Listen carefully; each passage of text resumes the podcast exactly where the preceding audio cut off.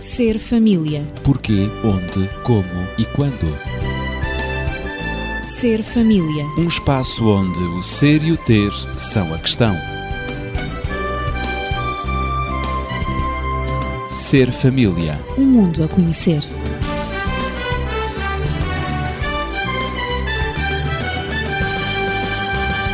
É bom voltarmos à companhia uns dos outros, é bom estar consigo.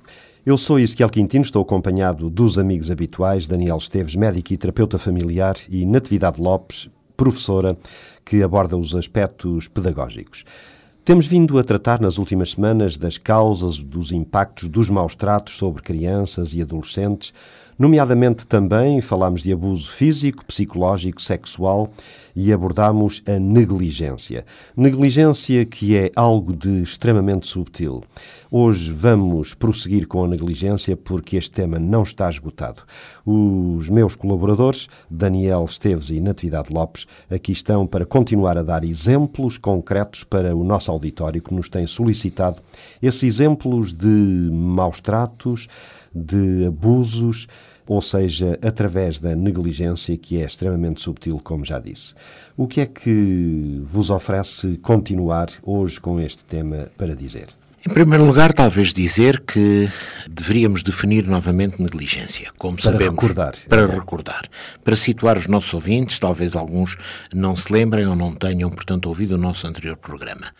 O ser humano, quando nasce, é dependente, totalmente dependente, o que não acontece noutras espécies, mas é a realidade humana e por isso precisa de ser cuidado, precisa de ser amparado, precisa de ser apoiado até atingir um estadio de desenvolvimento suficiente para que possa definir e vincar a sua independência.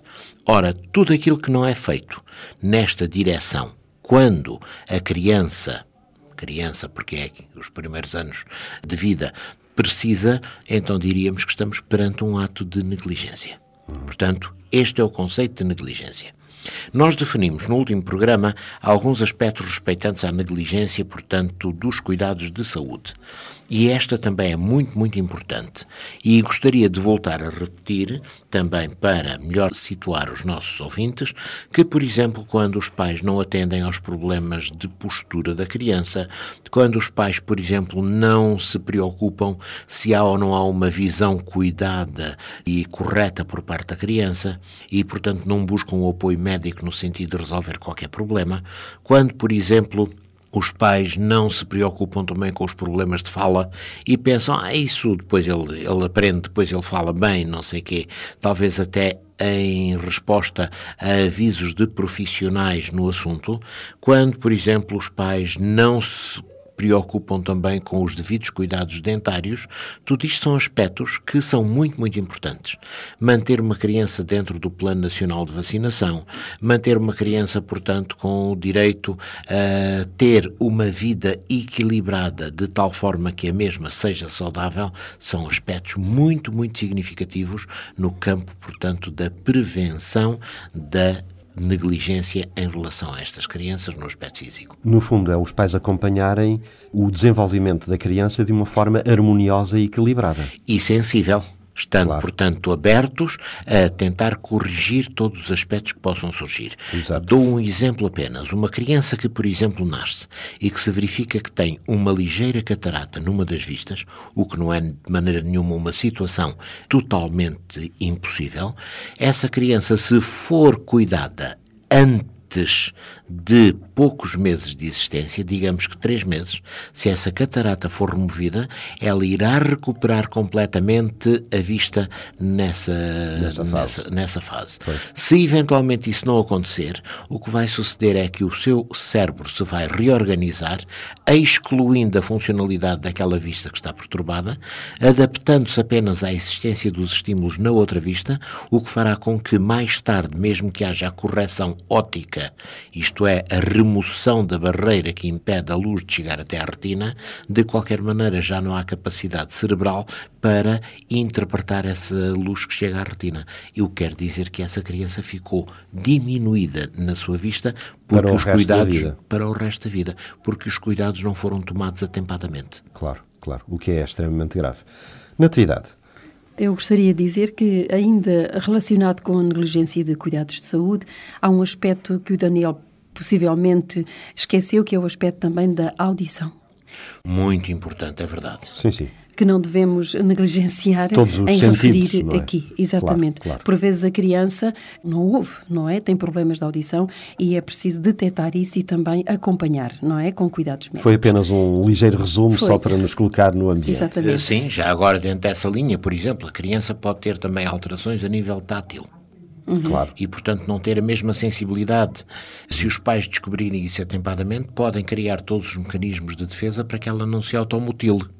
Porque se isso não for feito, ela vai criar mutilações inadvertidas e involuntárias no futuro, porque não tem a sensibilidade necessária para se proteger. Portanto, todo e qualquer sentido, conforme foi referido, é muito importante e os pais têm que estar muito atentos a todas essas particularidades. Reações da criança. Exato, a própria desenvolvimento psicomotor também, Sem eh, dúvida. onde a criança por vezes apresenta algumas dificuldades. Apenas estamos a referir porque queremos que será uma boa informação para o nosso Mas com auditório. certeza que há outras áreas que Há ainda não foram áreas. abordadas e que é bom nós como tu- entrarmos. e como tu disseste, eh, efetivamente a negligência é muito subtil. É. Como, por exemplo, a negligência da higiene pessoal. Referimos no programa anterior o, o tomar banho quando a, cria- a criança precisa de tomar o seu banho diário. E quando isso não acontece, a criança pode ter dificuldades no relacionamento, porque uma criança que tenha um odor desagradável pode ser vítima de alguma discriminação junto dos colegas e até mesmo junto de alguns adultos. Portanto, parece que não, mas pode ser um tipo de negligência a própria higiene pessoal. A higiene, portanto, no banho diário, a higiene dental, que por vezes é esquecida, ensinar à criança que a boquinha precisa ser lavada, Lavar os dentinhos, não é? dentinhos. Por exemplo, também ter cuidado com a adequação da roupa de acordo com a estação. A estação do ano. Agora estamos eh, a caminhar para o outono, não é? E, portanto, proporcionar algum agasalho à criança. Por vezes faz frio à noite e as crianças não têm eh, a sua roupinha para agasalhar. No inverno, a mesma coisa. Portanto, adequar à estação do ano, ao frio, ao calor.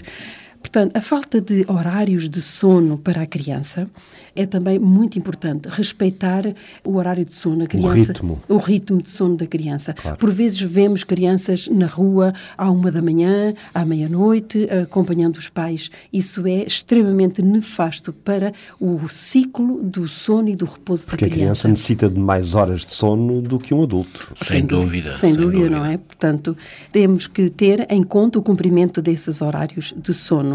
E outra importância também que temos a dar é aos barulhos durante esses períodos de sono em que a criança foi se deitar. eh, Ruídos os podem pais- ser perturbadores. Exato, os pais estão ainda a exercer algumas atividades, mas existe barulho lá em casa, quer barulho E de a criança não da consegue televisão. descansar a criança repousadamente. Não, não tem um sono de qualidade. Claro. E, portanto, o subconsciente da criança continua a trabalhar gerindo aqueles sons que chegam ao seu cérebro. Portanto, depois também, isto tem as suas consequências. Tem os seus efeitos negativos. Nos déficits intelectuais, déficits ao nível da compreensão e da expressão da linguagem, tem problemas académicos, atrasos intelectuais, portanto, o sucesso que se pretende que a criança tenha não é obtido, o sucesso na sua escolaridade, os níveis de inteligência mais baixos do que o normal, porque o cérebro não, não faz as conexões que deve fazer e, portanto, aí a inteligência não se desenvolve ao mesmo ritmo se a criança tivesse um descanso, um repouso normal, se a criança tivesse eh, uma higiene pessoal eh, bem cuidada. São crianças menos criativas e flexíveis na resolução de problemas.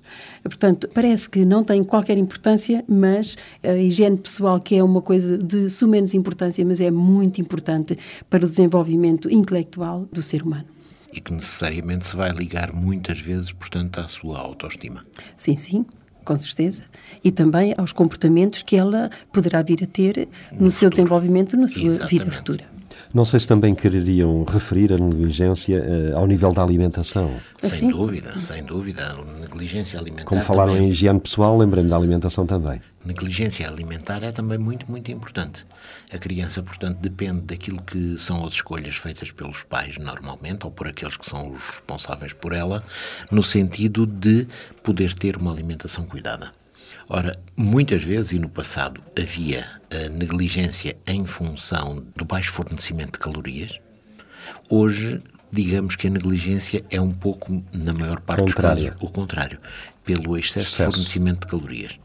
Portanto, muitas vezes o que se passa é um desequilíbrio no tipo alimentar que se dá à criança. Eu vou citar um, um exemplo que me parece paradigmático. A criança que às 11 da manhã está com fome, a criança que começa a andar de volta da mãe quer qualquer coisa, a mãe está na rua com a criança e compra-lhe um chupa-chupa para a criança se entreter, para a deixar em paz. E depois, quando chega à altura do almoço, a mãe fica muito zangada porque a criança não quer comer. No fim de contas, esta mãe, através deste comportamento, está a ter um ato de negligência porque está a fazer com que aquela criança não se alimente de uma forma equilibrada. A criança não é com chupa-chupas que deve sobreviver, mas sim com uma alimentação regrada, com uma alimentação cuidada. Muitas vezes isto tem que ver também com a falta, por exemplo, do pequeno almoço ou do primeiro almoço, da primeira refeição. É, portanto, uma refeição malquista em Portugal. A maior parte da população não lhe dá a atenção que deveria ter. Muitas vezes A começar crianças- pelos adultos. a começar pelos adultos e porque os adultos não a valorizam também muitas vezes não a dão às crianças. Quantas crianças vão para as escolas no nosso país sem terem tomado uma primeira refeição de vida? Mas levam chocolates, levam. Exatamente. etc. é, é é? isso. À volta dos chocolates. Exatamente. E depois, então, os pais admiram-se que essas crianças podem apresentar outro tipo de problemas, pois é natural, desde o insucesso escolar que lhe pode estar associado, até inclusive aumentos de agressividade e, inclusive, incapacidade de passar depois sem essas chicotadas estimulantes como o chocolate pode representar. Acabamos por estar a cultivar um terreno propício ao desenvolvimento de dependências futuras em relação a muitas coisas que talvez nos venham a surpreender. Obesidades e Por exemplo, diabetes. é também um aspecto assim muito género, é? significativo. Também. Porque esse tipo de alimentação menos cuidada pode ser uma alimentação que pode proporcionar obesidade. É uma situação grave, uma situação que não podemos de maneira nenhuma controlar se não tivermos o cuidado de pensar o que é que estamos a fornecer, o que é que estamos a dar aos nossos filhos. Se lhes damos, portanto, uma alimentação correta, muito bem. Se lhes damos uma alimentação totalmente incorreta, então as coisas começam a virar-se contra nós próprios e contra aquelas crianças que nós dizemos que amamos. Portanto, é Uhum. E preciso. isso traz consequências, Traz consequências. difíceis. Não é? Portanto, vejamos, grosso modo, calorias insuficientes, o que já não é tão vulgar hoje, refeições que não são adequadas à idade e ao estado da criança, por exemplo, o fast food também é um aspecto muito, muito pouco conveniente, por exemplo, comida que não esteja nas melhores condições, a falta do pequeno almoço, como dissemos, e, por exemplo, também não preparar um lanche para que a criança possa, entre as refeições principais, tomar qualquer coisa conveniente para a sua eh, sobrevivência.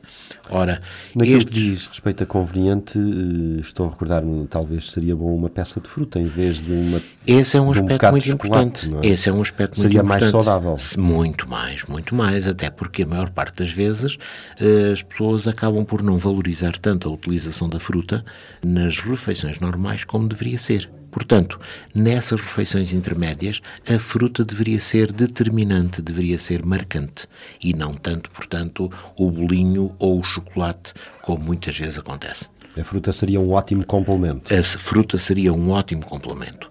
E poderíamos acrescentar outros que podem ter também o seu lugar. Por exemplo, um bom iogurte também será, portanto, um elemento muito, muito conveniente para que a criança possa receber uma série de elementos nutrientes de que necessita no seu desenvolvimento. Natividade. Penso que seria bom referir também, além de, desses tipos de negligência, a negligência de segurança doméstica. Isto significa que a casa pode ter armadilhas, não é? Exatamente. Armadilhas tais como químicos ou substâncias perigosas acessíveis às crianças.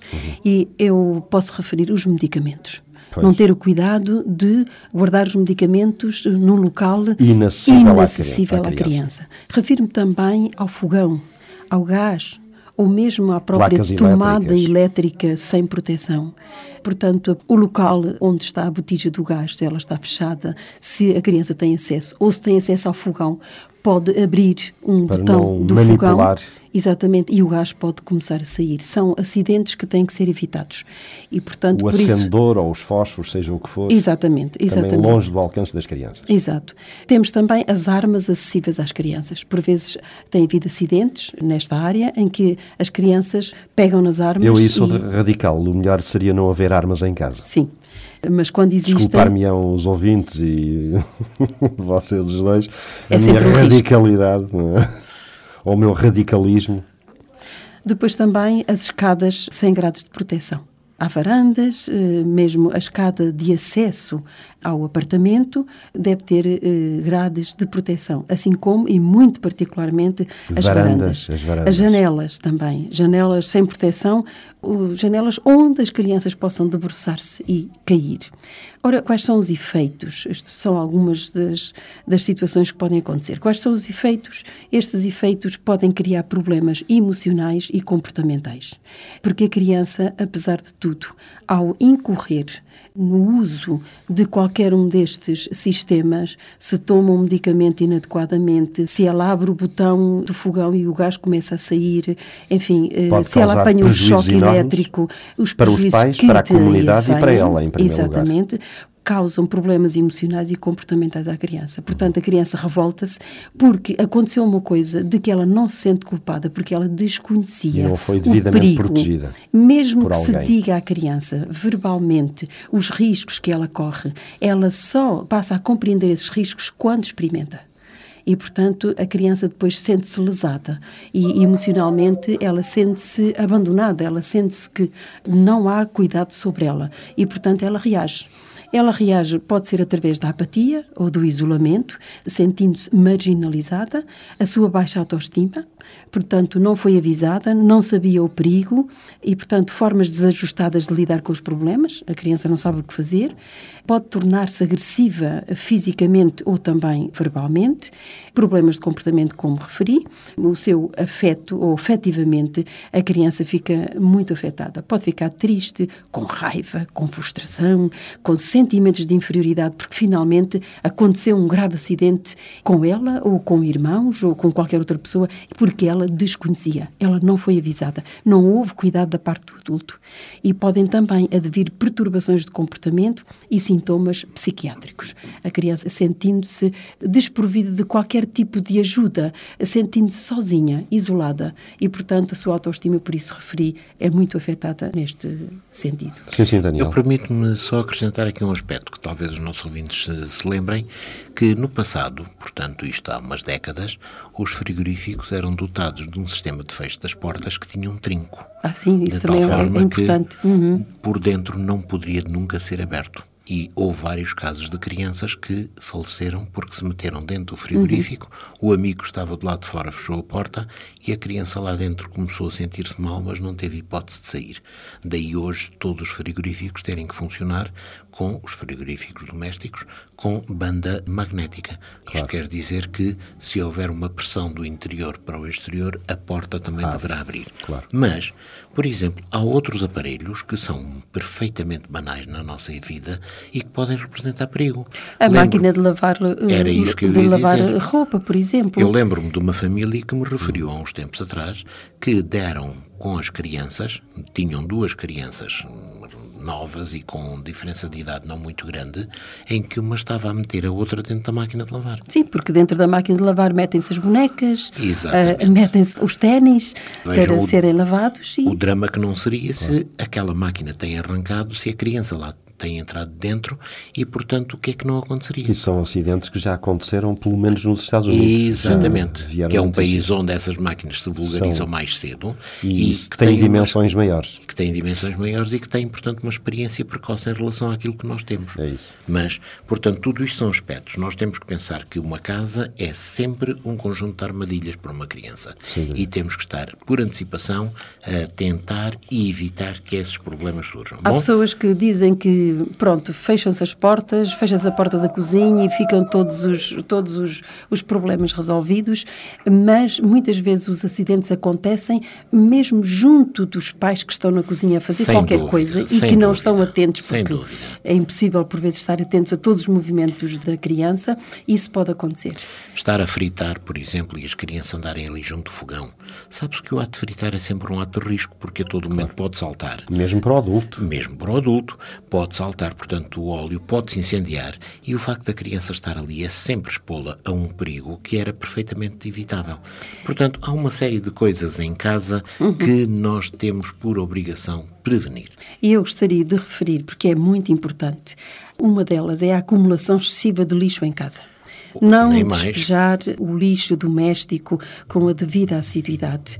Provoca odores e a criança pode mexer no lixo porque vê ali coisas que possivelmente até Podem ser pertencem. atraentes, não é? Podem ser atraentes. Meter Eh, na boca, etc. Exatamente, exato. A praga de insetos e répteis também. Isso acontece em casas de resto do chão. Também as moscas, os mosquitos, as aranhas, tudo isso é importante limpar e também a caminha da criança e o quarto da criança, não é? Toda a casa deve ter uma higiene regular que deve ser mantida. Deve respirar frescura. Pois, porque isto tem os seus efeitos, não é? Pode levar mesmo à morte. Lesões na criança, deficiências provocadas por acidentes, atrasos no desenvolvimento psicomotor, eu sei lá, tantas coisas que podem acontecer, Por inevitavelmente. negligência, por, Por vezes, negligência, sim. sem ser intencional, claro. Portanto, a gestão do lixo numa casa não é só uma experiência sanitária, mas deverá ser uma experiência pedagógica para a criança. É isso. Claro. claro. Portanto, a criança deve aprender, através dos cuidados que os pais põem no isolar e desfazer-se desse lixo, que ela também no futuro deve agir da mesma maneira. Agora, se esse lixo se mantém, vai-se desenvolver uma noção quase que de promiscuidade com o lixo e essa criança mais tarde, esse adulto, quando se tornar adulto, também ele próprio vai ter pouco cuidado e pouco respeito pelos perigos que esse lixo possa Sim. acarretar. Em todo- todos os atos, os pais são sempre modelos. São, são os modelos que têm E que a ser criança mantidos. está sempre a Exatamente. aprender. É tudo um ato pedagógico. Estas pequenas coisas, que é os cuidados na alimentação, na saúde, na higiene, etc., são atos pedagógicos aos quais a criança dará continuidade ao longo de toda a sua vida. Bom, avançamos, porque o tempo também vai urgindo. Exato. Passamos, portanto, para as negligências das condições habitacionais. E, infelizmente, apesar da nossa legislação estar a melhorar esses aspectos, mas muitas vezes as nossas casas em Portugal não têm as condições sanitárias devidas. Isto é, em termos de isolamento, em termos de proteção, em termos de equilíbrio de umidades e assim sucessivamente. De tal forma que é muito vulgar encontrarmos, portanto, crianças que crescem em casas cheias de umidade, cheias de bolores, e depois admiramos-nos de que essas crianças têm altos níveis de alergias em relação coisas que os pais dizem, ah, mas porquê que será? Exatamente porque a criança foi exposta àquilo que não deveria. Portanto, a coisas que deveriam, portanto, ter sido evitadas. Ora, uma casa deve ser saudável, deve ser saudável não só para os adultos, mas fundamentalmente para as crianças. Não deve, portanto, ter, como dissemos, fungos, não deve ter bolores, deve, portanto, permitir uma boa proteção em relação àquilo que é excessos de calor e excessos de frio. Uma criança viver numa casa em que não haja uma temperatura conveniente, fundamentalmente no inverno, vai impedir que a criança possa ter os seus movimentos normais. Não é natural que a criança esteja tão encasacada que não se possa mexer. A criança deve ter liberdade de movimentos porque precisa disso para o seu desenvolvimento psicomotor. De daí que, portanto, isto é importante. Mas outro aspecto também significativo é, por exemplo, a sobrelotação dessa casa. Se a criança vive numa casa de duas assoalhadas em que moram 10 pessoas, O espaço necessariamente o espaço reduzido. vital, aquele espaço mínimo que cada um dos habitantes da casa deveria dispor, está tão reduzido que a criança também não pode ter, digamos que, espaço para si própria. Ainda para mais, nós vivemos, portanto, normalmente nas florestas de betão, em que não há espaço exterior acessório. Se esse espaço exterior existe, muitas vezes no inverno ele não está acessível por causa das condições climatéricas, mas a maior parte das vezes nem existe, nem dentro de casa esse espaço se mantém.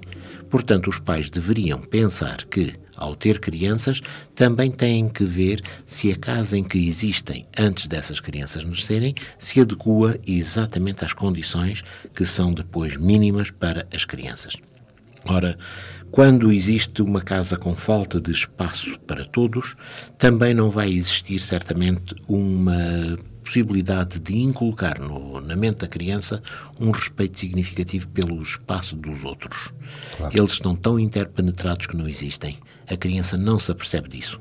Portanto, muitas vezes, como que se desenvolve uma certa promiscuidade entre os vários elementos da família ou até de famílias diferentes que ocupam o mesmo espaço. Estudos e também, sociais, se me permite, uh, dizem que a falta de espaço, mesmo nas cidades, uh, entre os cidadãos, provoca ou estimula a violência. Sem dúvida. E, portanto, e dentro, dentro, de, casa, portas, uh, dentro de casa a mesma, é a mesma coisa. coisa. Por claro. exemplo, isto também pode provocar o abuso sexual.